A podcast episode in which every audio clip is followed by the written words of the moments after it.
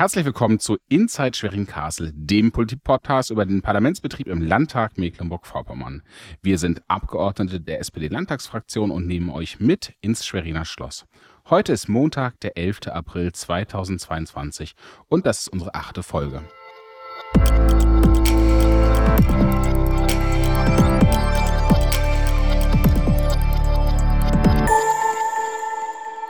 Ja, herzlich willkommen an diesem Montag.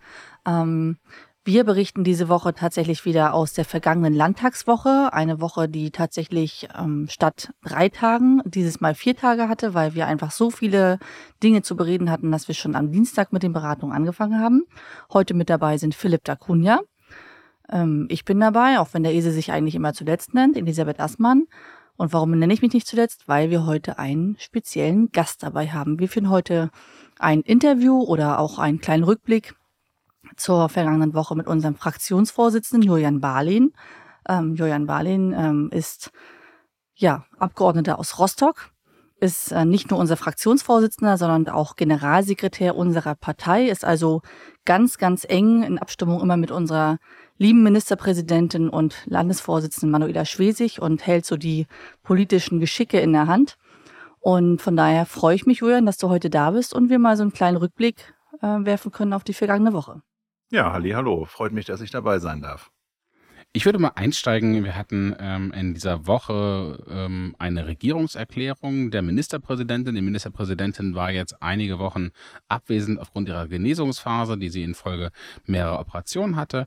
Sie ist jetzt zurück. Wir haben angefangen am Dienstag um 16 Uhr mit der Regierungserklärung. Die ging knappe zweieinhalb Stunden und die Regierungserklärung, also das größte Schwert der Regierung, wenn es darum geht, wirklich nochmal die inhaltliche Positionierung darzustellen. Also die, wo steht eigentlich die Landesregierung, was sind die größten Herausforderungen?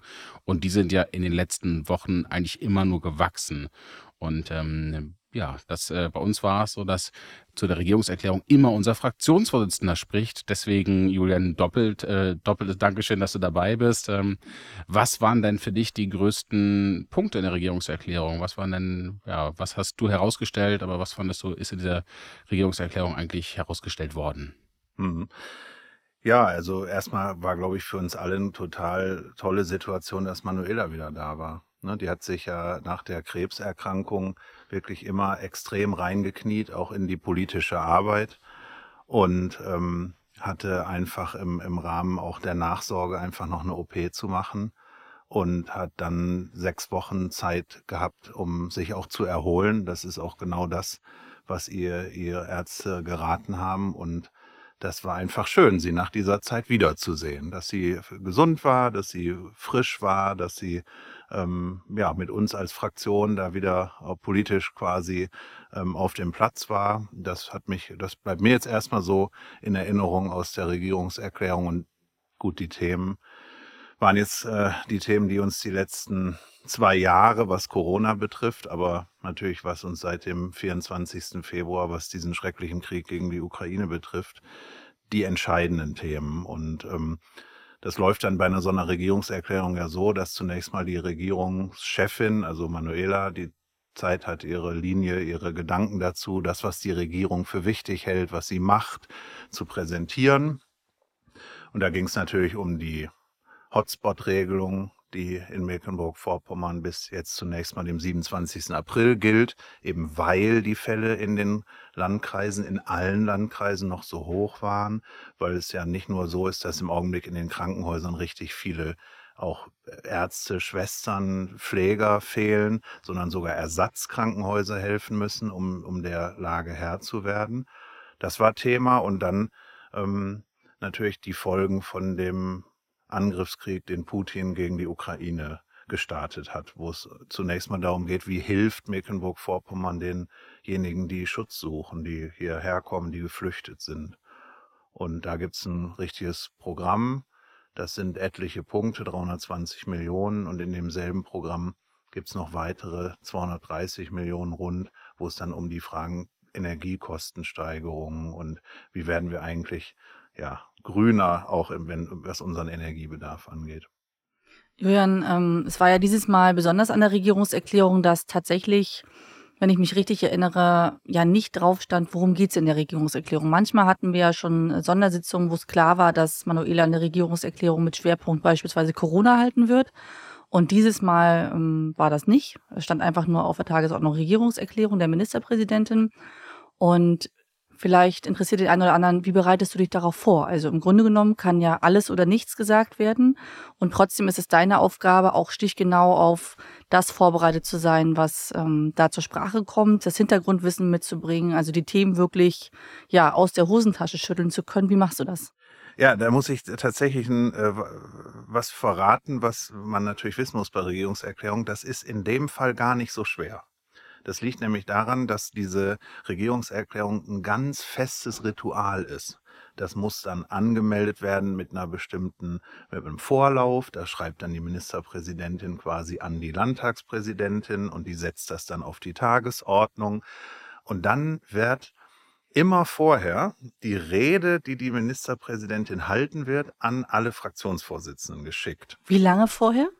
Ja, das kommt ein bisschen drauf an. Das kann mal zwei Tage sein. Und in dem Fall war das jetzt, glaube ich, Mond. Wann war die, die Sitzung? Dienstag? Dienstag ne? um 16 Uhr. Ich glaube, Montag kam die. Ja, also schon recht knapp, um sich so vorzubereiten. Genau. Und gut, und da sage ich mal, das ist natürlich ganz besonders wichtig für die Opposition. Also die ja anders als jetzt zum Beispiel ähm, Janine Röser, die Fraktionsvorsitzende der Linken oder auch ich jetzt für die Fraktion der SPD, wir nehmen natürlich äh, viel enger auch am, am Regierungsgeschehen teil. Ne? Als ähm, Gäste des Kabinetts beispielsweise wissen wir, was wird da besprochen. Und klar, wir haben ja natürlich auch Manuela in unserer Fraktion. Da kann man natürlich, tauscht man sich sowieso über die Lage aus. Aber gerade die Opposition hat dann die Gelegenheit, da sich das anzuschauen und hat eine faire Chance, auch dann sich selber ihre Argumente zu überlegen. Sie wissen dann ja sogar genau, welche Punkte nicht gebracht wurden. Das heißt, Sie sind ja eigentlich dann im Vorteil, wenn man, die, wenn man der Rede so folgt äh, und dann denkt, oh, Sie haben perfekt aufgepasst, da haben Sie genau ein Schlupfloch gefunden, aber eigentlich haben Sie ja schon Zeit gehabt, sich da vorzubereiten.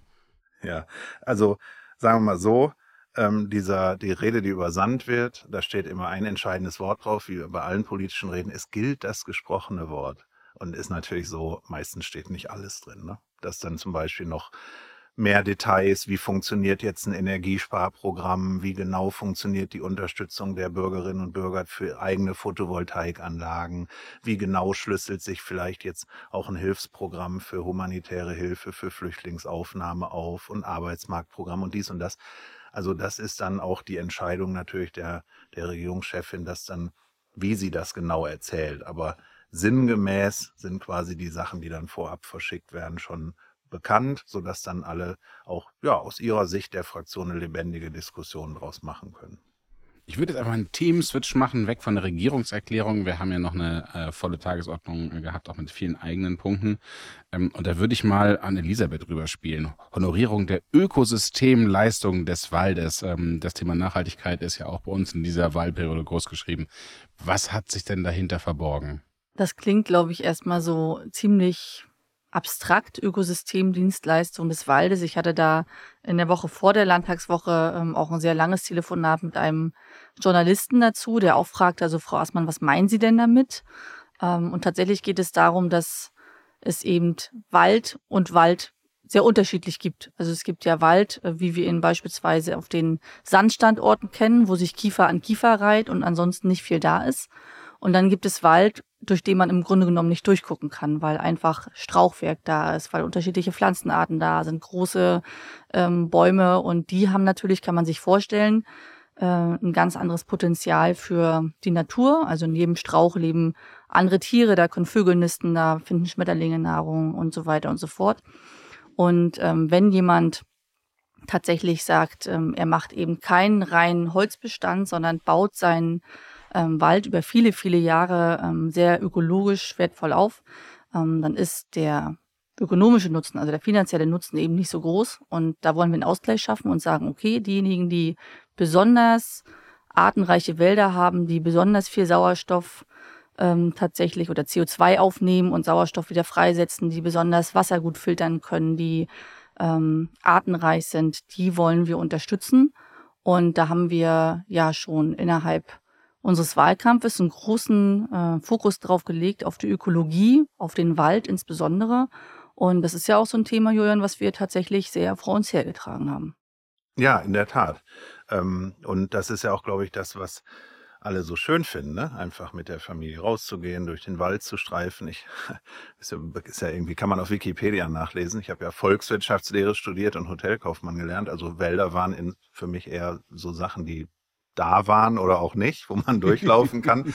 und ich habe echt erst in der Politik eigentlich später, unter anderem von dir und von Till natürlich, also Dr. Till Backhaus, unser äh, Landwirtschafts- und Waldminister, ähm, habe ich erst gelernt, was das alles so auf sich hat mit Bewirtschaftung und also, dass eigentlich gar kein Wald einfach so vor sich hin rumsteht, sondern immer jemand irgendwie zuständig ist. Ja, und einen Plan hat über 100 und Jahre. da bei dieser Ökosystemleistung des Waldes finde ich ja irgendwie total toll, einen Anreiz dafür zu schaffen, dass Wälder nicht irgendwie so ähm, äh, Monokulturen sind oder so und da einfach äh, außer saure Böden nichts hinterlassen oder so, sondern schön ähm, auch ähm, ja, Sauerstoff und frische Luft verbreiten. Ist das denn, ähm, wie sage ich das, ein, ein Gegensatz zu einer ökonomischen Ausbeutung des Waldes? Also der eine beutet seinen Wald aus, der andere hat irgendwie so einen lustig vor sich hin wuchernden Wald oder findet das gleichzeitig statt? Ähm, also Ausbeutung finde ich immer so ein bisschen schwierig, wenn es um Natur geht, weil also auch äh, ähm, auch eine sehr intensive Forstwirtschaft ist ja trotzdem, ähm, also ich sag mal, der Begriff Nachhaltigkeit kommt mhm. aus der Forst, also das ist schon äh, tatsächlich trotzdem gegeben. Und gleichzeitig ist es so, dass natürlich ein ähm, Wald, wo viel mehr Pflanzen drunter wachsen, die beschatten sich gegenseitig, die Bäume wachsen langsamer. Ähm, man kann nicht mit großer Technik reinfahren und beispielsweise mit so einem großen Harvester dann äh, die Bäume entnehmen, sondern da muss man möglicherweise mit der Kettensäge rein. Also Handarbeit tatsächlich. Also es ist schon so, dass da eine ganze Reihe von Dingen sind, die ähm, aufwendiger sind und wo man einfach ähm, ja länger braucht und dadurch eben nicht so früh ernten kann. Wenn man beim Forst von früh spricht, ich komme ja aus der Landwirtschaft und da erntet man jedes Jahr und im Forst, da muss man erst mal Jahrzehnte wachsen lassen. Und äh, das erlebe ich tatsächlich auch immer, wenn ich mit Forstwirten Kontakt habe, die sind immer sehr ruhig und besonnen und geduldig. Geduldige aber das, Leute, ja. Sehr das schön. ist auch klar, ne? Sonst wären die keine Försterin oder Förster geworden, weil die brauchen tatsächlich ähm, Geduld. Und ähm, gerade so ein Wald, der ja, der Licht und Schatten hat, der viele Arten hat, wo man durchgeht und man hört die Vögel im Frühjahr zwitschern. Das ist ja auch einer, der genau das bietet, was du gesagt hast. Man geht durch, man fühlt sich wohl und ein Wert beispielsweise von diesen Systemleistungen, wie man sie nennt, ist auch ja der Wert Erholung. Und wir haben ja Mecklenburg-Vorpommern mittlerweile ganz viele Stellen, die sagen, ähm, der Wald ist für die Gesundheit der Menschen wichtig. Wir haben das Waldbaden. Die Landesforstanstalt bietet ähm, richtige Entspannungsseminare im Wald an. Auch so eine typischen Back to the Roots Seminare, wo man über Tage äh, im Wald äh, das verbringt. Und das ist ja Du hast ja in der vergangenen Legislatur ganz viel Gesundheitspolitik gemacht. Das ist ja wirklich ein aufkommendes Thema. Und das ist, ich würde mal behaupten, made in MV. Ja, und ist auch tatsächlich empirisch belegt. 20 Minuten durch den Wald äh, gehen, ähm, also wirklich gemütlich gehen, senkt wirklich den Blutdruck äh, messbar. Ne? Das entspannt einen, das macht einen äh, zufriedener, ruhiger. Ja, spannend. Und äh, honorieren heißt jetzt im Klartext, man hat irgendwie Kriterien dann wahrscheinlich, wie man das misst, was für eine Ökosystemleistung der Wald hat. Und dann gibt's eine Prämie oder eine Förderung oder gibt's da schon Ideen zu? Ja, genau. Die Idee ist, dass man sagt, es gibt sozusagen so ein so ein Basiswald, nenne ich es jetzt mal, also ähm, den Standard.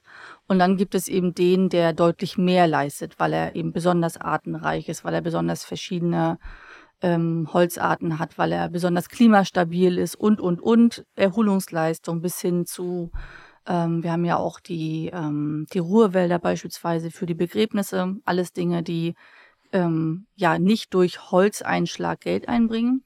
Und wir stellen uns vor, dass es unterschiedliche Stufen geben kann, also unterschiedliche ähm, ähm, ja, Plaketten, sage ich jetzt mal, wie Bronze, Silber, Gold, wo man sagt, okay, man hat unterschiedliche Abstufungen. Und man kann äh, sehr genau berechnen, also beispielsweise im Bereich Klimaschutz kann man sagen, Holz ähm, ist ja ein Speicher für CO2. Also jeder Baum speichert CO2 aus der Luft in Form seines Holzes. Und dann wäre ein ganz einfaches Rechenbeispiel zu sagen, ja, die Tonne CO2 kostet im Werthandel ähm, x Euro und dann kann man das umrechnen und das kann man mit ganz vielen anderen Sachen auch machen. Das ist ein bisschen kompliziert und das ist wichtig, dass wir uns da auf Bundesebene auch nochmal ähm, miteinander einigen, dass es einfach in jedem Bundesland gleich ist. Und dann, glaube ich, ist das tatsächlich ein System, was langfristig den Waldbesitzenden wirklich hilft, einfach ähm, die vielen Dinge, die Wald eben neben Holz leistet, auch besser ähm, ja, leisten zu können. Ich glaube, wir haben alle tatsächlich in den letzten zwei Jahren äh, Corona-bedingt uns noch mehr damit beschäftigt, wo kann man eigentlich hingehen. Ich würde aber gerne, wir sind jetzt äh, ja schon ein bisschen fortgeschritten im Podcast, wir versuchen ja immer ähm, den auch nicht zu lang werden zu lassen, dass man so ein bisschen kompakten Überblick auch hat, auch nochmal einen kleinen Switch machen. Wir haben äh, tatsächlich, äh, habe ich das Vergnügen, merke ich gerade, mit äh, unseren Hauptrednerinnen für die eigenen Anträge in dieser Landtagswoche, in der vergangenen Landtagswoche zu sprechen. Denn wir haben auch, äh, eigentlich haben wir sonst immer, ich will es mal anders sagen, eigentlich haben wir sonst mal eine, so eine Kategorie gehabt, die Highlights der, der Landtagswoche oder sowas.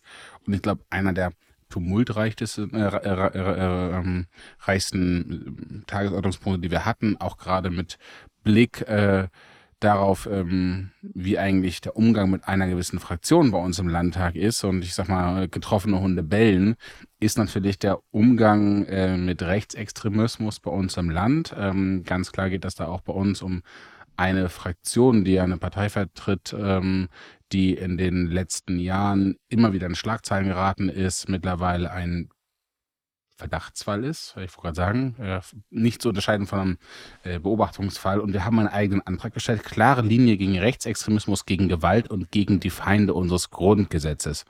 Und äh, unser zuständiger Fachsprecher ist unser Fraktionsvorsitzender. Julian, was verbirgt sich denn hinter diesem Titel und hinter diesem ja, Umgang, den wir da als diese klare Haltung, die wir gegen Rechtsextremismus haben? Ja, da verbergen sich, wir haben ja häufiger so Anträge. Ne? Also das muss man vielleicht mal sagen.